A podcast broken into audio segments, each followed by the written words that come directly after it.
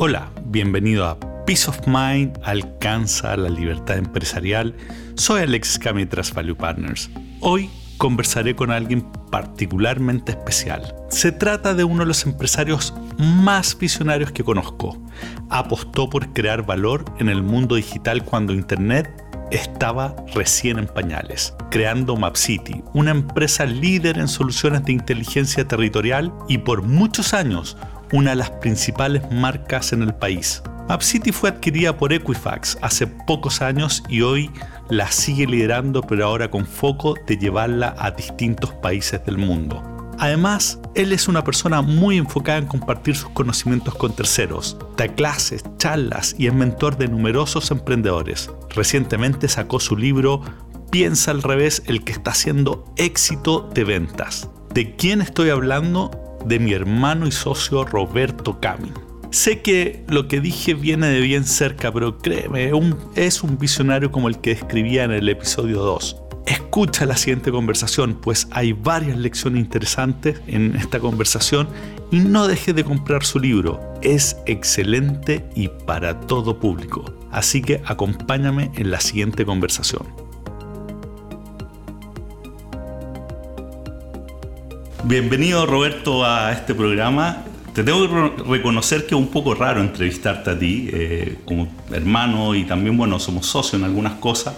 Conozco harto de tu historia, pero vamos a hacer acá como que no conozco mucho, así que por favor, eh, cuéntame un poco de cómo llegamos al día de hoy. Una larga historia, no sé si tú te acuerdas cuando recién partí con MapCity, con el sitio web de es el que le dio la marca finalmente a la empresa. Eh, poca gente entendía lo que estábamos tratando de hacer.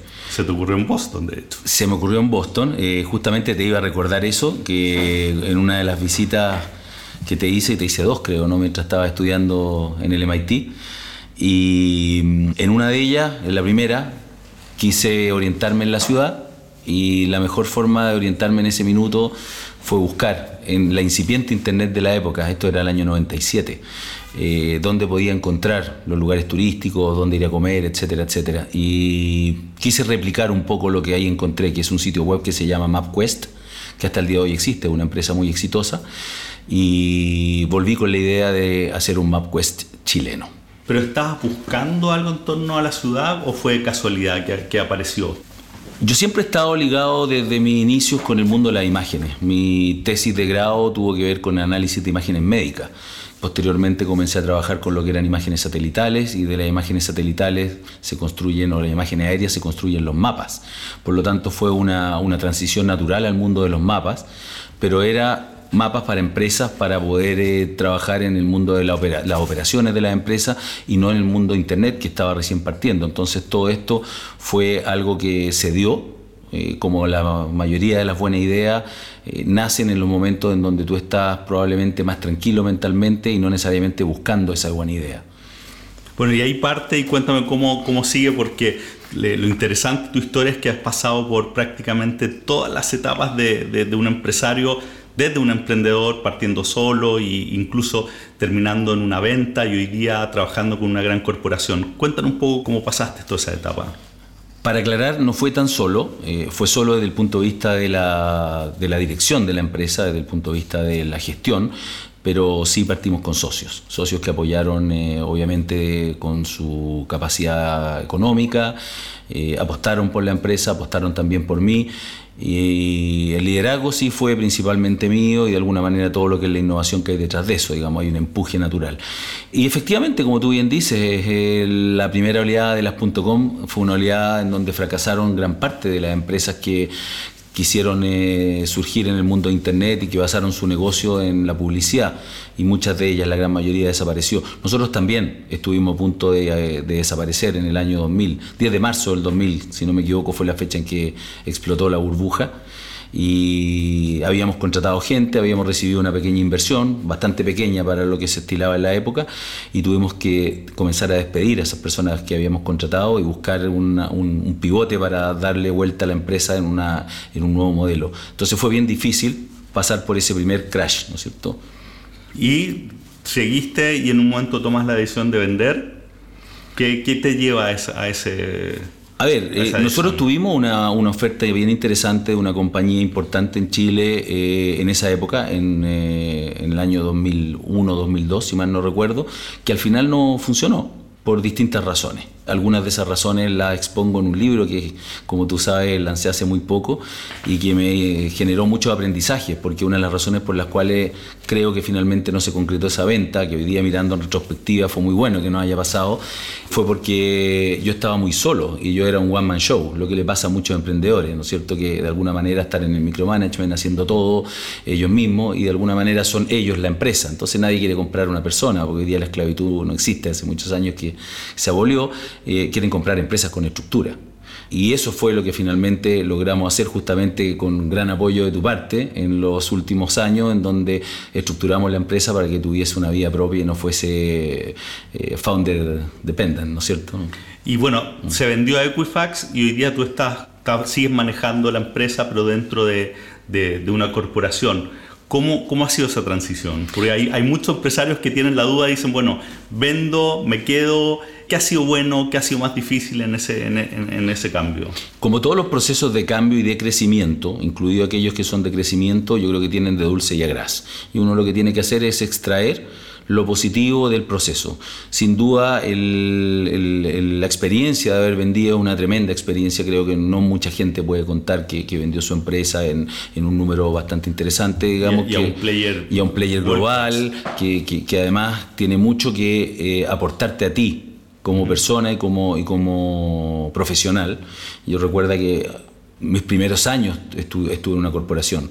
En IBM trabajé durante 3, 4 años, pero después he estado siempre en empresas más pequeñas, eh, donde, donde hay mayor flexibilidad. Por lo tanto, ahora vuelvo de alguna manera a una compañía que me está exigiendo adaptarme a ese tipo de estándares, lo cual, como te digo, tiene de dulce y a gras. Ha sido una experiencia súper enriquecedora, eh, la valoro muchísimo, estoy aprendiendo muchísimo.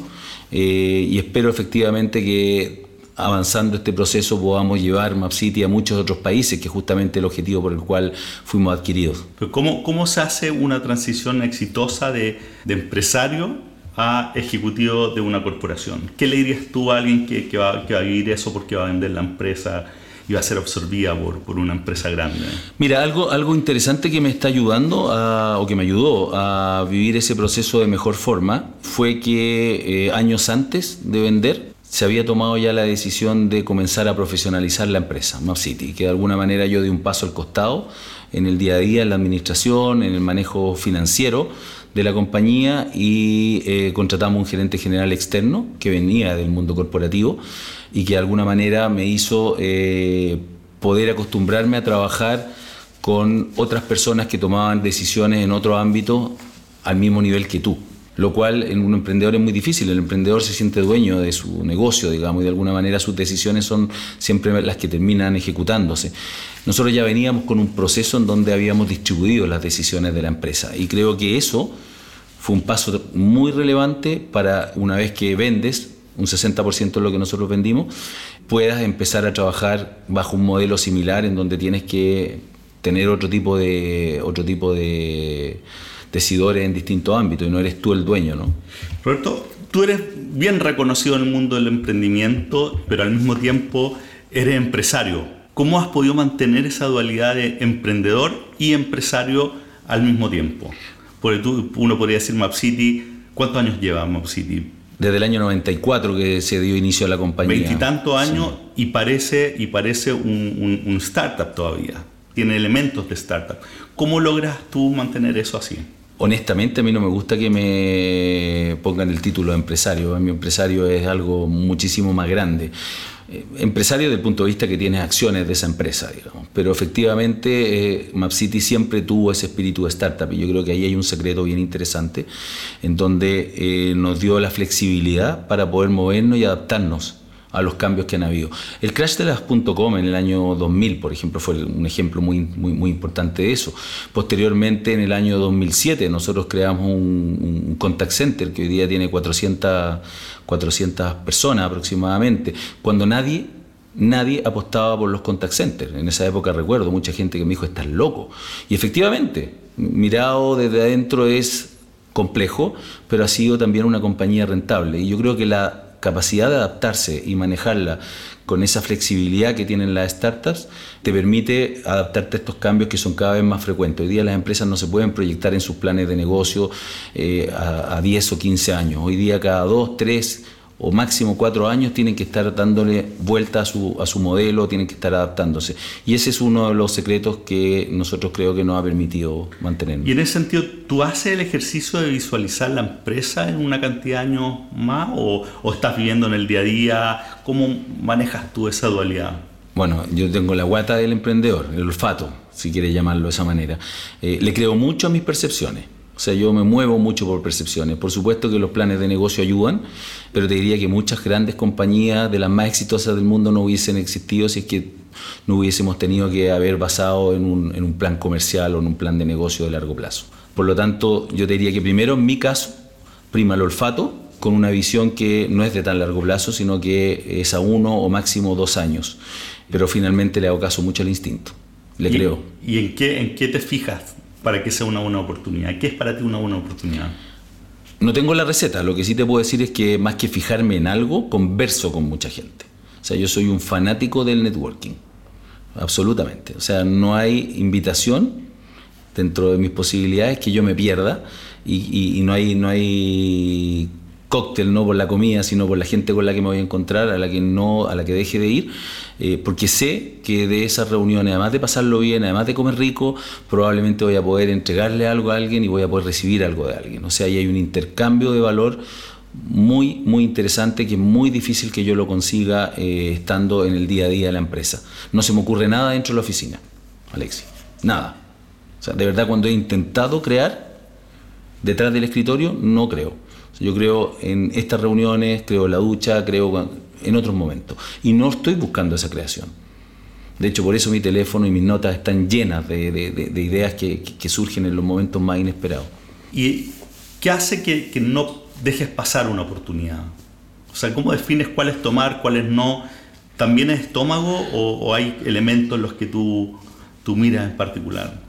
A ver, eh, yo trato de aprovechar todas las oportunidades, pero evidentemente en el mundo empresarial eh, sería imposible, digamos. Estaría primero que nada eh, eh, generando, generando un desgaste impresionante en proyectos a los cuales no les puedo dedicar. Yo intento tomar las oportunidades donde yo creo que puedo tener un involucramiento tal que aporte el valor que yo voy a aportar que yo creo que puedo aportar y que además ese valor sea percibido por quien me está invitando a esa oportunidad. O sea, no tomo oportunidades en general donde eh, voy a ser un espectador, porque por mi ADN, por mi forma de ser, a mí me gusta estar donde creo que contribuyo. Cuando creo que no contribuyo, a lo mejor si tengo dinero puedo comprar acciones de una empresa, digamos, y creo que de esa manera estoy monitoreando cómo otros están gestionando. Entonces las oportunidades que trato de tomar son oportunidades en donde creo en el equipo, donde creo que puedo aportar algún valor, por lo tanto son modelos de negocio generalmente que están asociados al mundo de la tecnología, eh, donde hay cambios exponenciales que se pueden lograr y los otros simplemente los dejo pasar o tomo algunas partes de eso para aplicarlo a, a otros elementos en mi vida. Mencionaste el equipo. ¿Qué miras tú en un equipo? Complementariedad complementariedad, lo cual es más fácil decirlo que hacerlo, porque normalmente uno quiere estar de acuerdo con, su gente, porque de esa forma piensa que todos estamos eh, pensando de manera correcta. Pero justamente eh, la complementariedad es lo que genera el valor, o sea, que haya gente que conozca los aspectos de los cuales tú eres más débil.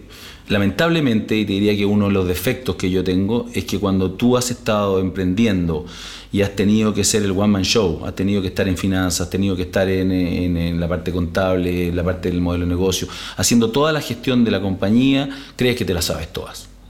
Y de alguna manera cuando incorporas equipo, como has aprendido de todo eso, comienza a, a discutirle también a ese equipo.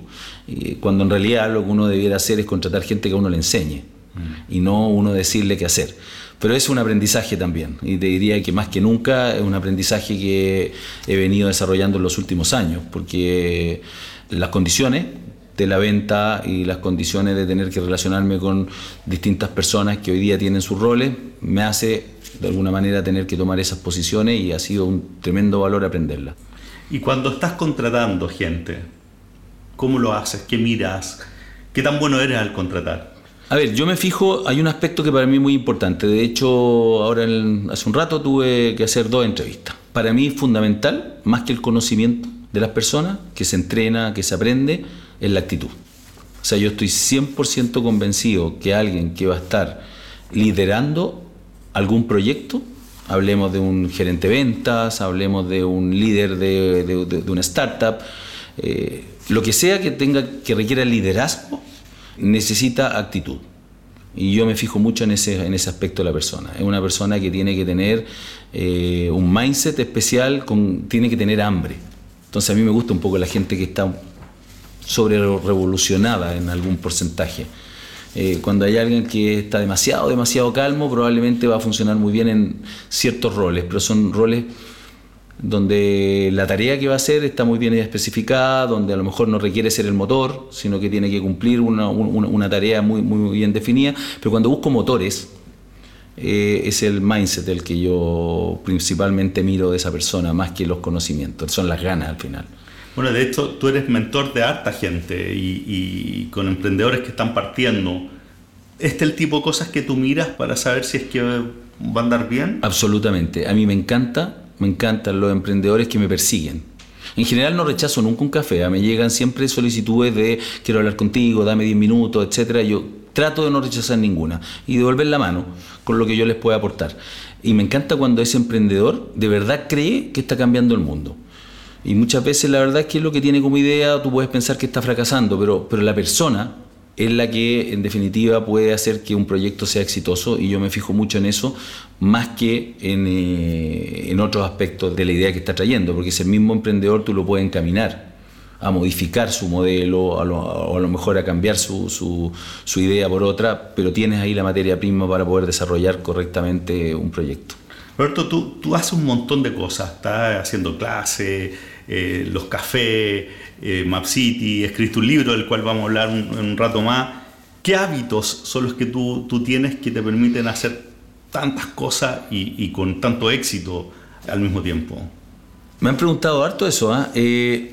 ahora estoy con más cosas que las que quisiera. Eh, a veces me paso de la raya con lo que estoy aceptando porque en general casi nunca digo que no porque creo mucho en los desafíos y el aprendizaje que traen esos desafíos.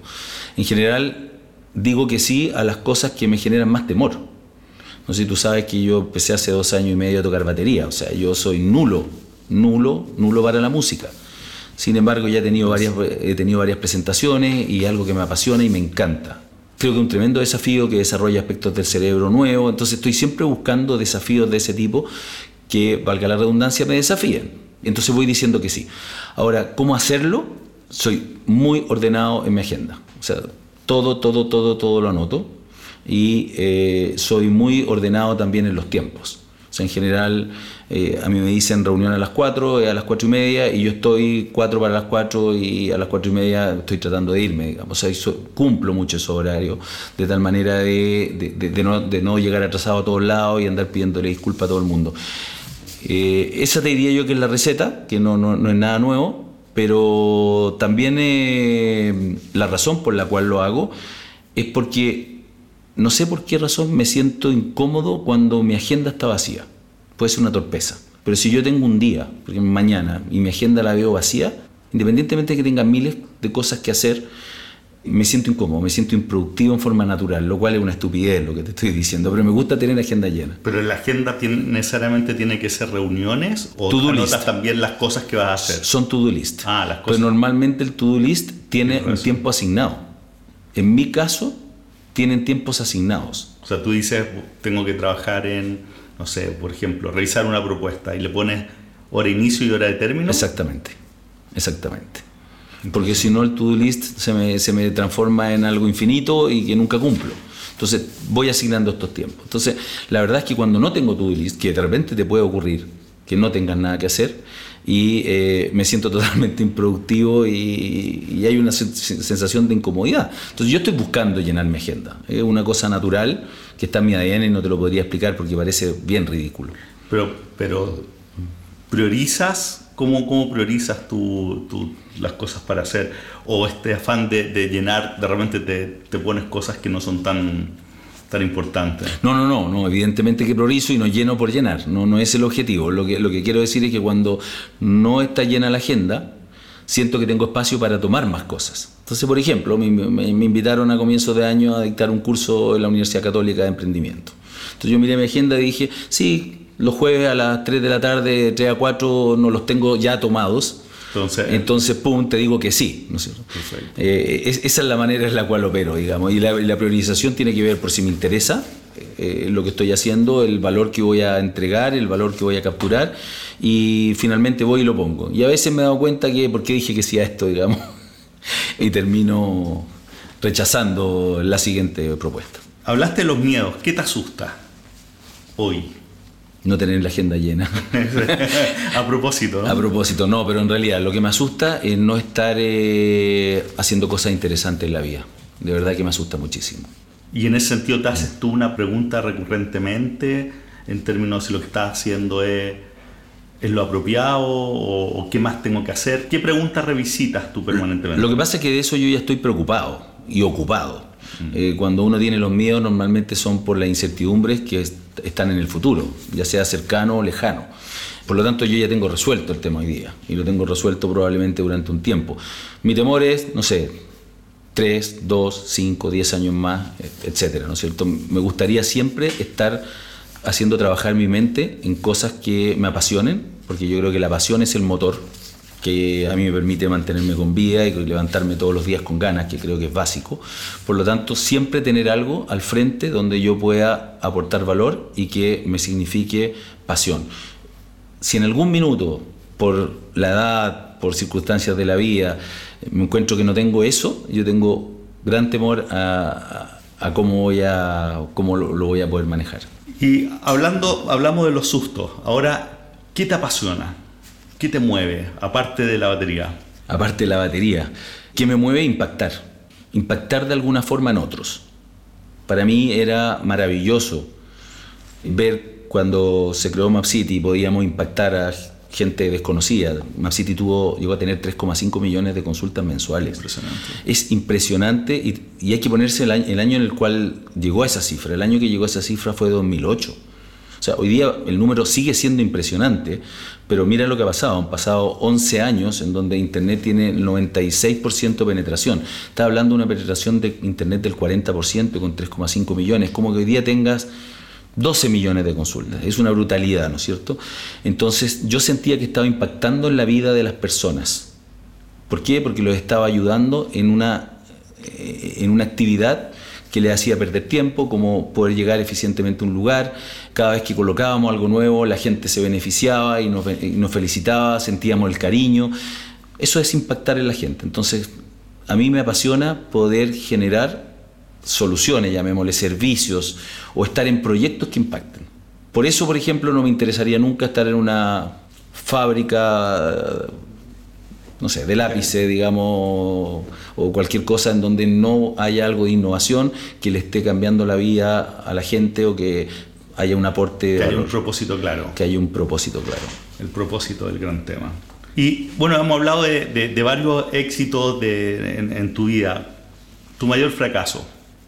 Uy, no venía preparado para esta pregunta. Yo creo que uno tiene fracasos. Yo creo que uno tiene fracasos permanentes, Alex, y son fracasos probablemente chicos, y no sé si un gran fracaso, yo siempre he dicho que soy demasiado agradecido a la vida, no sé por qué me está tratando tan bien y a veces también me asusto por eso.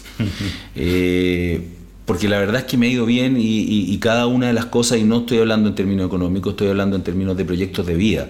Yo tengo una familia maravillosa, tengo hijos espectaculares, tengo una mujer increíble, tengo la suerte de tener una familia, hermanos, mis padres, digamos, maravilloso el proyecto de Map City o el proyecto de la empresa que, terminamos vendiendo hace casi tres años eh, también fue exitosa y pasó por momentos de fracaso, por así llamarlo, pero nos levantamos. Entonces, hoy día no te podría decir que hay fracaso, la vida me ha tratado demasiado bien y espero, y espero poder, eh, en agradecimiento a eso, yo también devolver la mano. De hecho, lo está haciendo de distintas formas, mentor, clase, y el libro también, que, que es, un, es, un, gran tema. Antes de pasar al libro, sí te quiero hacer un par de, de, preguntas más. ¿Tuviste algún mentor importante en tu vida? Yo he aprendido mucho de varias personas. No les pondría el título de mentor porque yo creo que en ningún momento, en ningún momento se dio una relación de mentoría, pero sí fueron mentores informales, por así decirlo. Uno de ellos es uno de los fundadores de MapCity o de, la empresa que dio origen a MapCity que se llama Ingeniería y Sistemas Gráficos, Patricio Lavé. Patricio falleció hace como cuatro años de un cáncer, lamentablemente. Él fue cercano a mí desde el punto de vista de el emprendimiento, si bien él era un empresario consolidado, eh, me enseñó muchísimo. Me enseñó muchísimo de cómo enfrentar la vida, de cómo enfrentar el mundo de los negocios. Él era apasionado, muy apasionado en lo que hacía. Y es una persona que partió muy de abajo también. Entonces él me mostró su camino. ¿Puedes eh, darme algún ejemplo de algo que te haya marcado de él? Él era muy, muy duro en el trato, pero muy cercano a la gente. O sea, si tú le preguntabas a las personas con las que él tenía que trabajar, era generoso, era una persona que eh, siempre te coacheaba para que lo hicieras mejor, pero era despiadado si te tenía que si te tenía que retar por algo, si te tenía que llamar la atención por algo. Pero tú sabías que no era una, un reto a la persona sino que al, al evento. Al evento. No, no, al, al, Exactamente. Separaba muy bien, separaba muy bien el, problema con la persona. El problema con la persona. Mm. Y creo que eso es de muchísimo, muchísimo valor, porque con lo duro que podía llegar a ser, a mí me tocó muchas veces escucharlo, incluso hablar por teléfono con una rudeza tremenda, pero esa misma persona a la cual había retado ese día con esa rudeza es una persona que te podía hablar maravillas de él y que le tenía un cariño infinito, porque él sabía manejar esa relación que muchas veces se confunde. Y yo creo que son cosas que son importantes por líder. Roberto, tú sacaste un libro recién, hace pocas semanas, y ha sido, un, de hecho, un tremendo éxito. Estaba número uno en Amazon, incluso entre, entre las novedades. ¿Qué te llevó a escribir un libro? ¿Lo mismo esto de compartir ¿O hay algo más? Hay varias razones que me llevaron a escribir el libro. Es un libro que te tengo que contar que lo escribí para mí. O sea, lo primero importante revelar aquí, que creo que no lo he dicho en ninguna otra parte, este libro pretendía tener 20 ejemplares en, eh, en, una imprenta donde yo iba a pagar los 20 ejemplares y lo iba a entregar a mi gente más cercana. Y la verdad las cosas que las circunstancias del networking, como bien te venía diciendo, fueron generando eh, cada vez mayor ambición, en el buen sentido de la palabra, de hacer algo que tuviese trascendencia más allá de este grupo cercano al cual te estoy hablando. Y se fueron dando condiciones en donde, por diversas razones, distintas personas opinaron sobre el libro y yo fui incorporando las opiniones de esas personas. Y después me di cuenta que era muy valioso poner visiones de otras personas y me fui entusiasmando con ese proceso y empecé ya a buscarlo. Y llegaste bien lejos. Y llegué bien lejos. Efectivamente, en el libro participa con, algunos, con algunos comentarios un fundador de Airbnb, eh, a, quien llegué a, partir de tres contactos entre medio, y, el fundador de hoteles.com, que vive en Japón, que leyó mi libro y después estuvimos hablando una hora y me dejó invitado a Japón. O sea, la verdad es que pasaron muchas cosas fascinantes durante el proceso de escribir el libro, además de que fue fascinante para mí y entretenido. Yo, yo esperaba ese momento de escribir y, después lo fui, lo fui manejando casi a diario.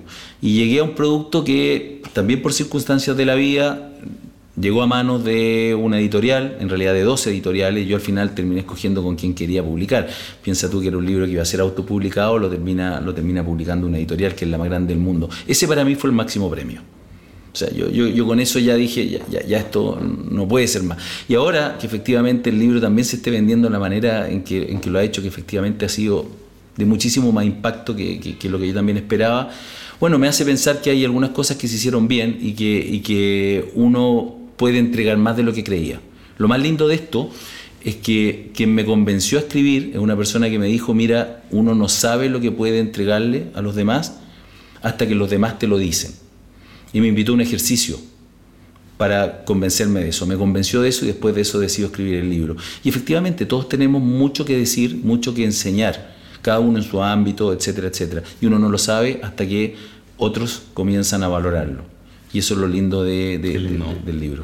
¿Y quien compra el libro, qué, qué va a sacar? El libro está hecho para todo espectador, como dicen las películas. La verdad es que no, solo va, no solo va a emprender. En absoluto. Porque yo ya lo leí, pero te, hago la pregunta igual.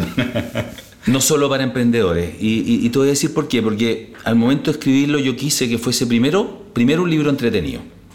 Entonces lo primero que dije fue, este tiene que ser un libro que no aburra. O sea, que, de verdad te den ganas de, de leerlo. ¿Por qué? Porque tiene incluso elementos de, aunque no hay ficción, pero tiene elementos de suspenso. Tú te das cuenta mientras lees el libro que termina un capítulo y, te queda un poco. ¿Y, qué pasa? ¿Y, cómo sigue? Entonces tienes que continuar leyendo y, coloqué elementos de suspenso. Una narrativa que de partida entretenida. Entonces, por último, va a haber un libro entretenido si que no está en el mundo de los negocios. Segundo, es un libro que efectivamente tiene eh, mucha información que no es conocida con respecto a la historia de Map City. Todo el mundo conoce Map City y muchos lo usaron, gran parte de los chilenos lo usaron. Entonces tiene muchos detalles sabrosos que creo que es interesante descubrirlo. Como tercero, tiene opiniones, como te dije, de expertos. Hay muchos expertos, hay como 10 o 12 personas que intervienen en el libro y además tiene mucha eh, bibliografía. Entonces, no es que yo digo mi historia y que soy el rey de, la, de, la, de, las ideas, sino que las ideas están de alguna manera complementadas o están muchas veces puestas en ámbito opuesto a lo que la bibliografía dice, pero hay un, hay un trabajo que lo hace entretenido porque una visión al final 360, le llamo yo, que es desde múltiples ángulos. Y hace que tú te quedes finalmente con lo que quieras rescatar de eso. Y, y, eso creo que le da mucho valor al libro, más que si hubiese sido solo escrito por mí o, o solo mi historia. ¿Dónde se consigue el libro? Uy, está en todas partes. En todas partes. Así exitoso. El libro está en todas las librerías de Chile. Eh, estamos ahora en un proceso de internacionalización y está en Amazon. Lo pueden comprar en Apple Books, en Google, en, eh, en Amazon. Está, en todos los formatos. Así es que disponible, ojalá que lo lean y que les guste. Excelente, Roberto. Oye, la última pregunta para cerrar. ¿Qué pregunta te debería haber hecho hoy que no te hice? La pregunta que me hacen por el libro, me han entrevistado bastante últimamente y siempre terminan con una pregunta que no me gusta ¿Va a haber eh, segunda parte? Claro, esa es una, así que va a haber segunda parte. Pero me preguntan cuál es la segunda parte de Roberto Cami ahora que vendió. Ah, y la verdad es que yo hoy día estoy concentrado en el propósito que tengo. Nosotros vendimos el 60%, no vendimos la empresa completa. Eh, efectivamente yo sigo a cargo de la empresa y estoy con un propósito de generar sinergia, de internacionalización, de aprendizaje muy fuerte y de entrega. Hoy día estoy concentrado en eso y no estoy todavía pensando en otros proyectos personales o en otros liderazgos empresariales. Así es que no tengo muy clara esa respuesta, pero siempre mirando ese futuro para participar y aportar. Mientras tanto en la batería, las clases, el libro a lo mejor me tiento en una segunda etapa, pero por ahora estoy viviendo esto y lo estoy disfrutando muchísimo, así es que no, no, hay mucho más en mi, en mi mente. Buenísimo. Muchas gracias Roberto por haber venido hoy día. No, gracias por la invitación Alexis.